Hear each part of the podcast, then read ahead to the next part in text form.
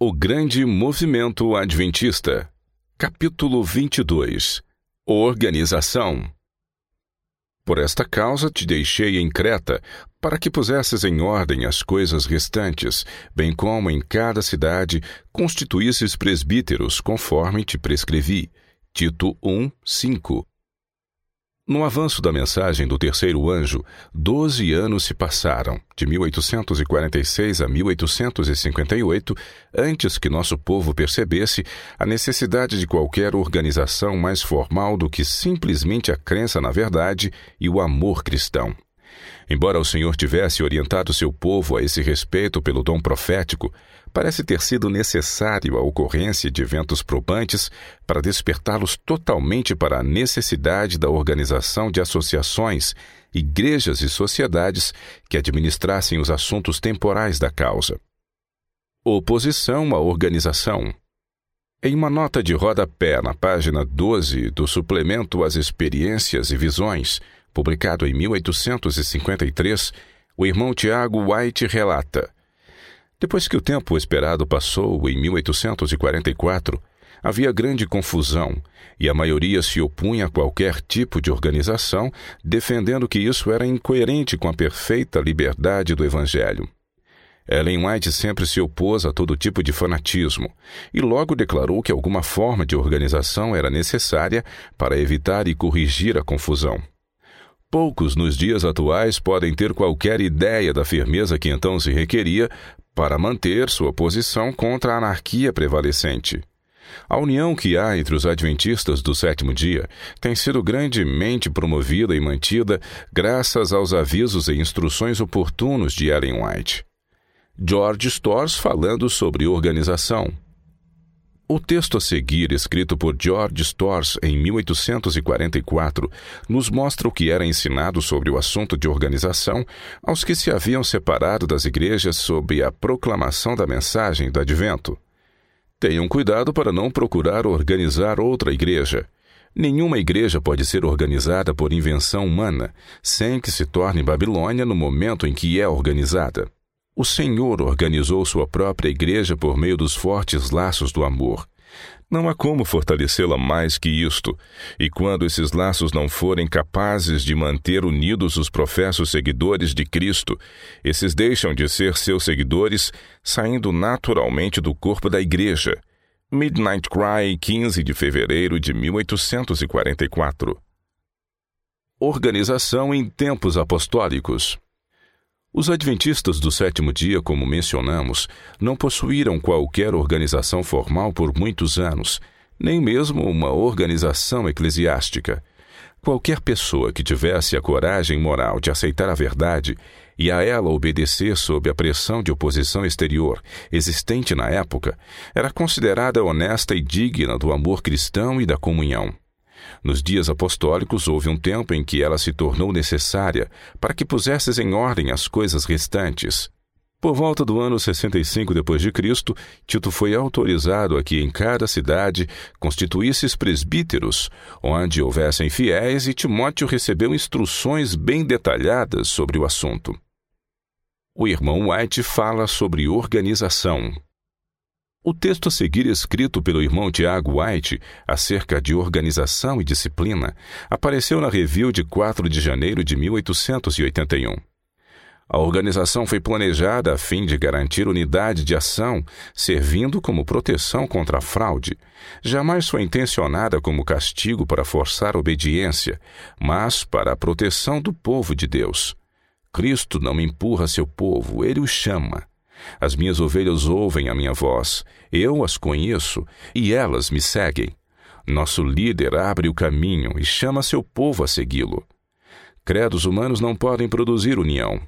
A autoridade da igreja é incapaz de comprimi-la em um só corpo. Cristo jamais designou que mentes humanas fossem moldadas para o céu pela influência de outras mentes humanas. Cristo é o cabeça de todo homem. Seu papel é conduzir, moldar e estampar sua própria imagem sobre os herdeiros da glória eterna. Não importa quão importante a organização possa ser para a proteção da igreja e para garantir a harmonia de ação, ela não deve vir para tomar das mãos do Mestre a disciplina que só a ele cabe dar. Unidade entre dois extremos. O grande segredo de união e eficiência no ministério e na Igreja de Deus encontra-se situado entre dois extremos: autoridade da Igreja e independência não santificada.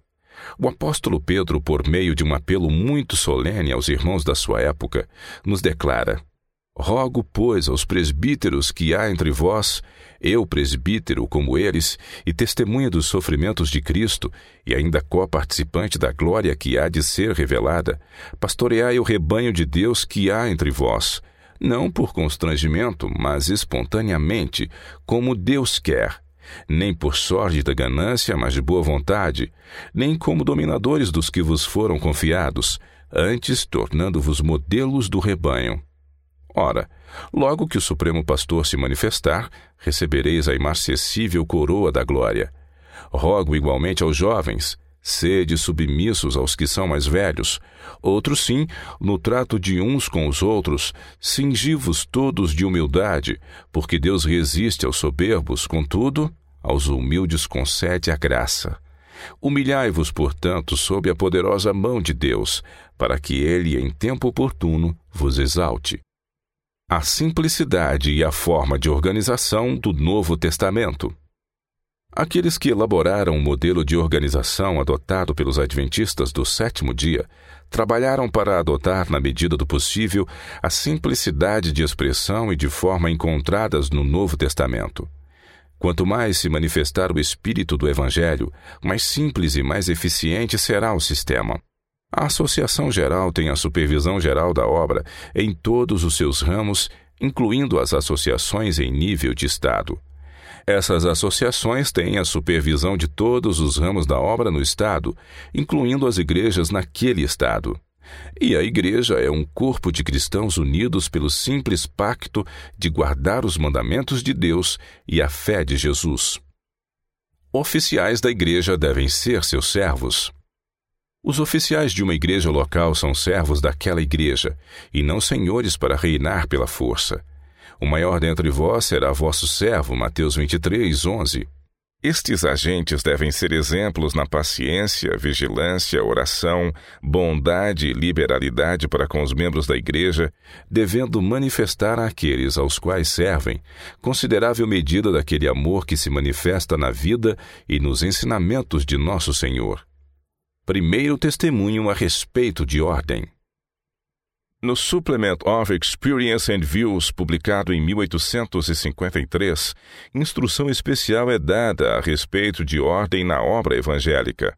Na página 15, lemos o seguinte: A Igreja deve procurar refúgio na palavra de Deus e estabelecer-se na ordem evangélica, a qual tem sido esquecida e negligenciada.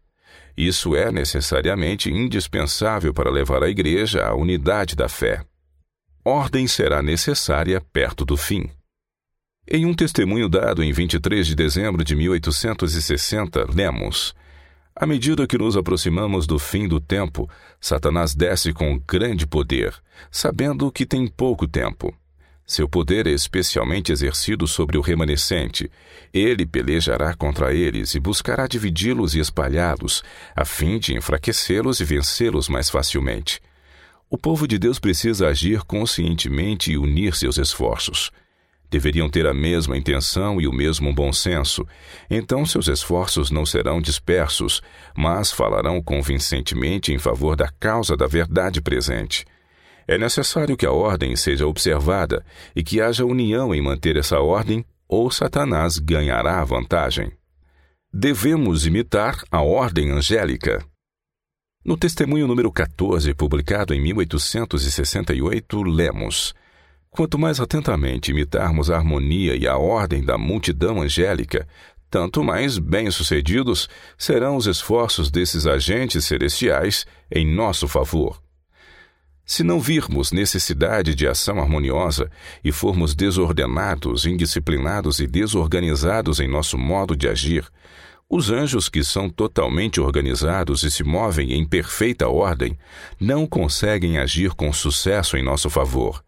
Eles se afastam entristecidos, pois não estão autorizados a abençoar confusão, desordem e desorganização. Deus ainda é um Deus de ordem. Deixou o Senhor de ser um Deus de ordem? Não, ele é o mesmo tanto na presente dispensação como na passada. Diz Paulo, porque Deus não é Deus de confusão, senão de paz. Ele é tão específico hoje como então. Deseja que aprendamos lições de ordem e organização a partir da perfeita ordem instituída nos dias de Moisés para benefício dos filhos de Israel. A oração de Cristo em favor da ordem. Em um testemunho escrito em 1882, vemos o mesmo sentimento expresso nestas palavras.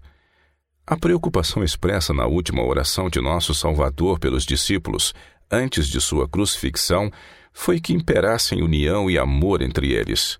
E não rogo somente por estes, mas também por aqueles que, pela Sua palavra, hão de crer em mim, para que todos sejam um como tu, ó Pai, o és em mim e eu em ti, que também eles sejam um em nós, para que o mundo creia que tu me enviaste.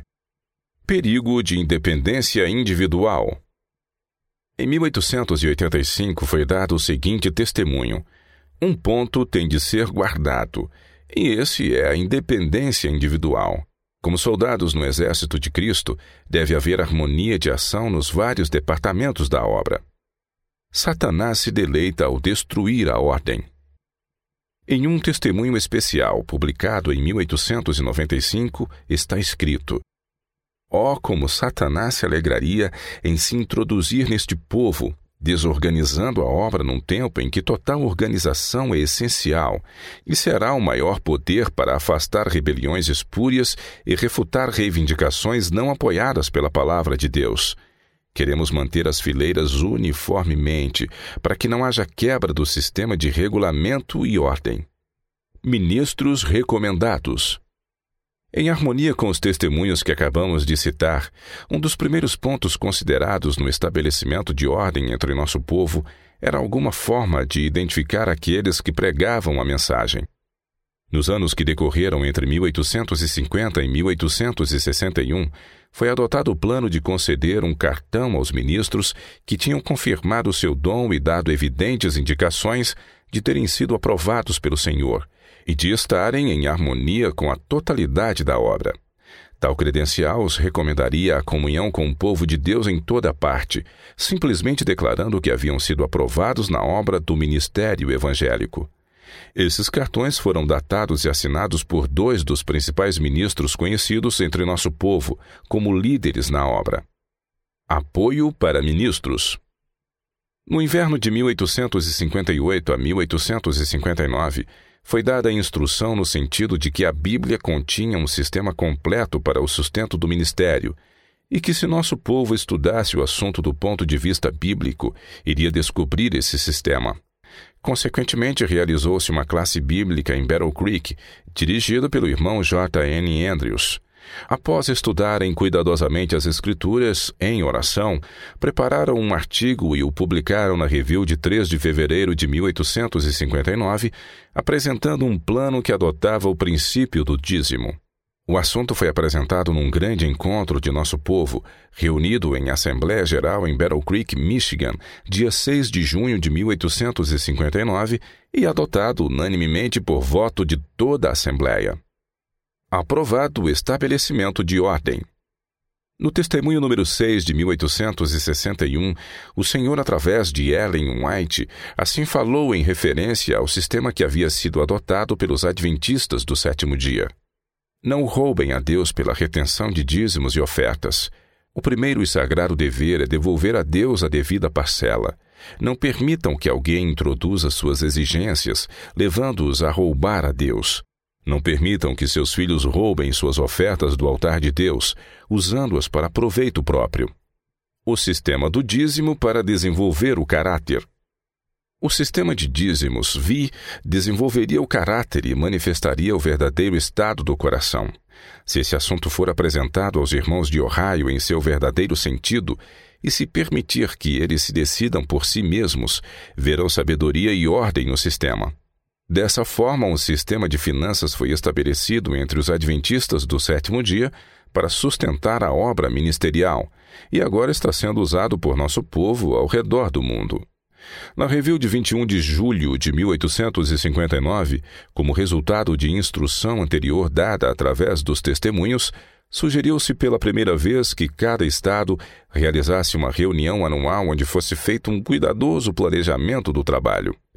O objetivo era evitar a confusão tão comum no desempenho da obra ministerial e contribuir para que a ordem e a sistematização fossem mantidas em nossa obra. Essa sugestão realmente antecipava a formação de organizações em associações estaduais. Mantendo as propriedades da Igreja. Com o avanço da mensagem e o aumento do número de membros, seguiu-se naturalmente um acúmulo de propriedades, tornando necessário discutir a questão da manutenção legal das propriedades da Igreja. Em um artigo do irmão White encontrado na Review de 23 de fevereiro de 1860, lemos o seguinte: Esperamos, no entanto, que não esteja distante o tempo em que este povo estará na condição necessária para colocar no seguro as propriedades da igreja, mantendo as igrejas de forma adequada, de maneira que os que prepararem seus testamentos ou tiverem intenção de fazê-lo possam dedicar uma parte ao departamento de publicações. Convocamos nossos pregadores e a liderança para dar atenção ao assunto. Se alguém desaprovar nossas sugestões, podem, por favor, escrever um plano pelo qual nós, como povo, possamos agir? Apoiar a ideia de uma organização legal. Durante o verão daquele ano, houve uma discussão razoavelmente amigável sobre o assunto na review e numa reunião geral dos representantes de nosso povo de Michigan e de vários outros estados realizada em Battle Creek nos dias 28 de setembro a 1 de outubro, houve atenta consideração sobre o assunto e uma discussão aberta e completa sobre a organização legal com a finalidade de manter a propriedade do escritório e dos prédios de igrejas, entre outros tópicos. Essa discussão encontra-se na Review, volume 16, número 21, 22 e 23, publicadas nos dias 9, 16 e 27 de outubro de 1860. Como resultado das ponderações dessa reunião, votou-se unanimemente organizar legalmente uma associação de publicação. Nesse contexto, a fim de formar tal corporação quanto antes possível, uma comissão de cinco pessoas foi eleita pela Assembleia reunida. Um nome denominacional. Esta conferência também considerou o assunto do nome pelo qual nosso povo seria chamado. Esse assunto novamente gerou uma diversidade de opiniões, alguns pleiteando por um nome e outros por outro.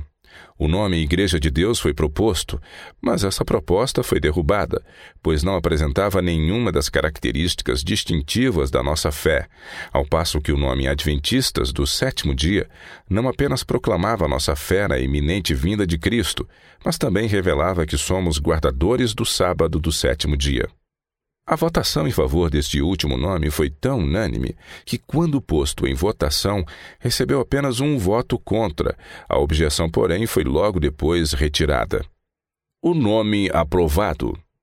No testemunho número 6, lemos: Não podemos adotar outro nome melhor do que este, que concorda com a nossa doutrina, exprime a nossa fé e nos caracteriza como povo peculiar. O nome Adventista do sétimo dia exibe o verdadeiro caráter de nossa fé e será próprio para persuadir aos espíritos indagadores. Como uma flecha da aljava do Senhor, fere os transgressores da lei divina, induzindo ao arrependimento e à fé no Senhor Jesus Cristo. Vemos, portanto, que o testemunho resolveu a questão para sempre na mente dos fiéis. A função do verdadeiro dom. Não é esta a ocupação peculiar da manifestação dos dons do Espírito de Deus? Paulo declarou que os dons foram postos na igreja com vistas ao aperfeiçoamento dos santos para o desempenho do seu serviço, para a edificação do corpo de Cristo, até que todos cheguemos à unidade da fé.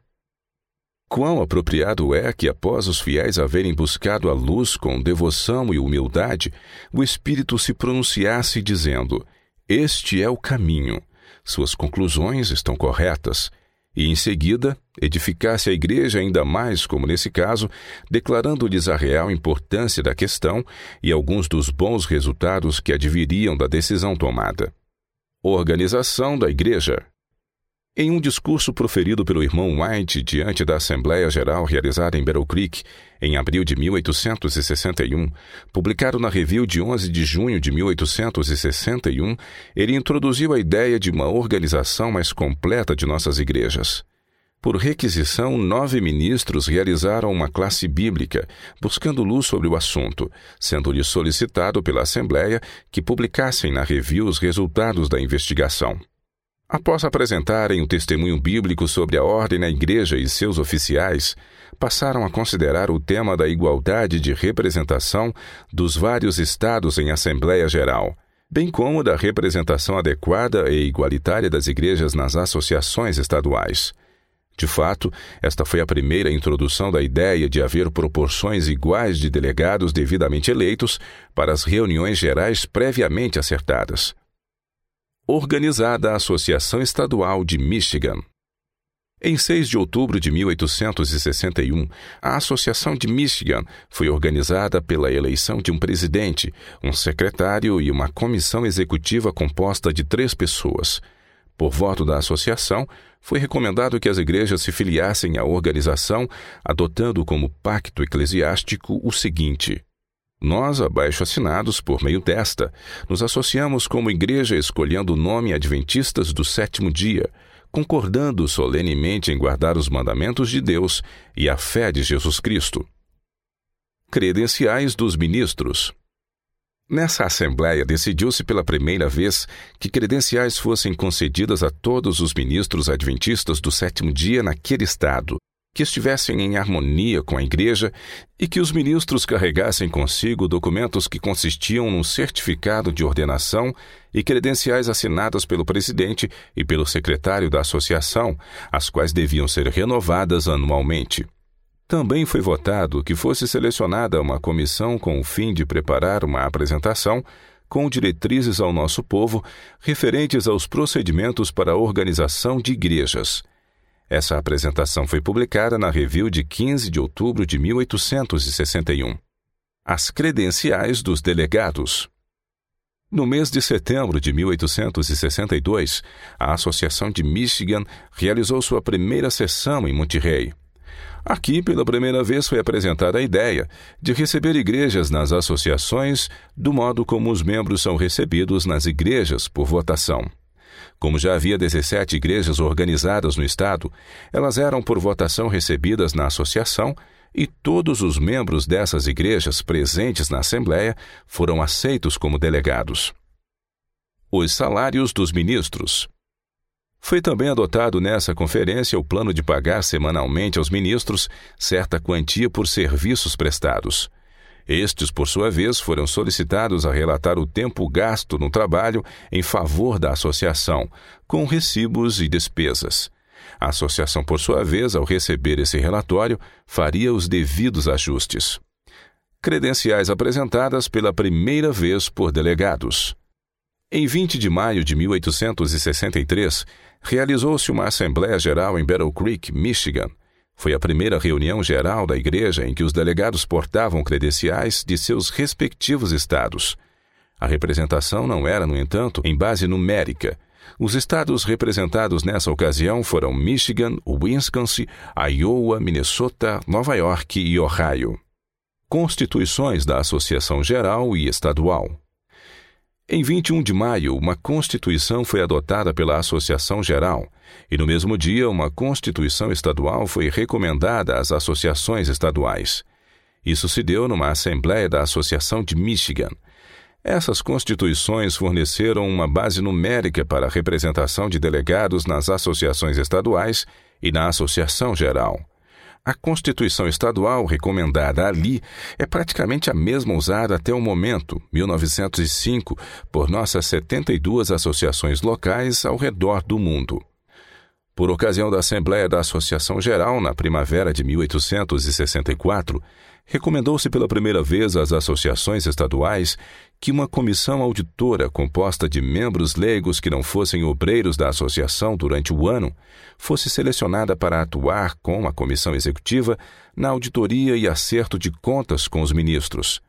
Dessa forma, passo a passo, à medida que surgia a necessidade, a ordem foi estabelecida na obra e na causa de Deus. Assim, acabamos de traçar brevemente os passos que levaram à organização formal da obra.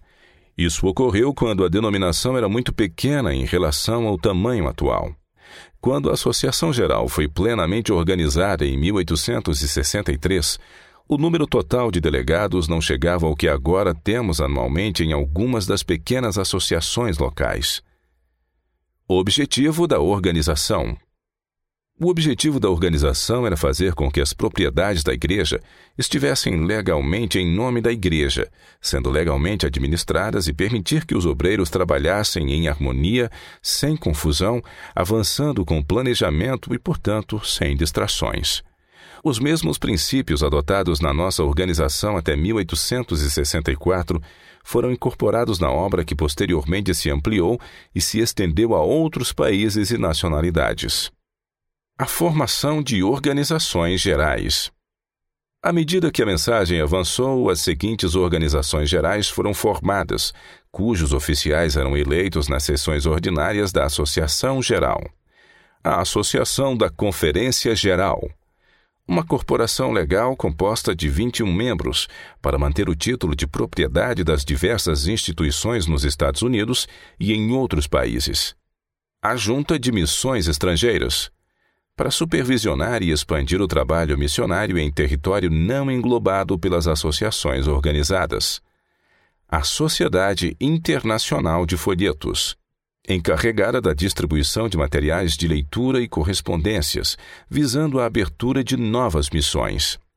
A Associação de Liberdade Religiosa, cuja principal missão era auxiliar os perseguidos por motivos de consciência e fazer circular publicações sobre os princípios da liberdade religiosa.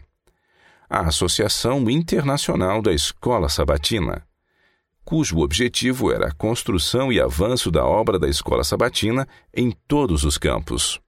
A Associação Médico-Missionária e Beneficente, cuja obra visava o treinamento de médicos e enfermeiros, a condução de hospitais, orfanatos, asilos e etc. O campo ocupado até 1868. Até 1868, nossa área de atuação incluía a região dos Estados Unidos, situada a leste do rio Missouri, e a norte do paralelo de latitude correspondente com a fronteira sul do estado de Missouri. Naquela época, a comissão da Associação Geral era composta de apenas três membros, um deles atuando como presidente. As oito associações locais estavam todas sob a supervisão da Associação Geral, que tinha sua sede em Battle Creek, Michigan. Reorganização necessária. À medida que a mensagem se estendeu a outras terras, surgiu a necessidade de reorganizar o campo inteiro. Consequentemente, foram tomadas medidas nessa direção em 1897. No entanto, o trabalho de reorganização foi feito de modo mais completo durante os últimos quatro anos. Nesse período, a Associação Geral Europeia foi organizada, possuindo uma comissão executiva composta de 14 membros. A Associação Geral Original, com sede em Washington, D.C., tem uma comissão executiva de 28 membros, representando os diversos interesses da mensagem, substituindo algumas das associações mencionadas acima. A organização em 1 de janeiro de 1903. Os seguintes pontos extraídos do Yearbook da Associação Geral de 1904 fornecem algumas interessantes estatísticas até 1 de janeiro de 1903. Naquela época, nosso trabalho organizado possuía duas associações gerais, compostas de 14 uniões, 72 associações locais e 42 missões. Estas são distribuídas da seguinte forma: associações locais na América do Norte, 49 Fora da América do Norte, 23. Uniões nos Estados Unidos, 8. Em outros países, 6. Missões na América, incluindo Alasca, Havaí e Terra Nova, 5. Missões fora da América, 37, localizadas da seguinte maneira: 12 na Europa, 4 na África, 3 na Ásia, 2 na América do Sul, 2 na África do Sul e o restante na América Central, México, Antilhas e Ilhas do Pacífico. Conectados com essas missões estão 67 ministros ordenados e licenciados e 131 igrejas. Unidade na diversidade. É animador saber que essas diversas organizações, em vários países e nacionalidades, estão todas unidas na promoção da grande causa da verdade e da salvação de pessoas.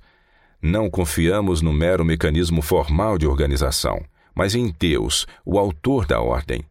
Com sua bênção sobre a ação conjunta e harmoniosa de seus obreiros, podemos perceber como é bom e agradável que tudo seja feito com decência e ordem.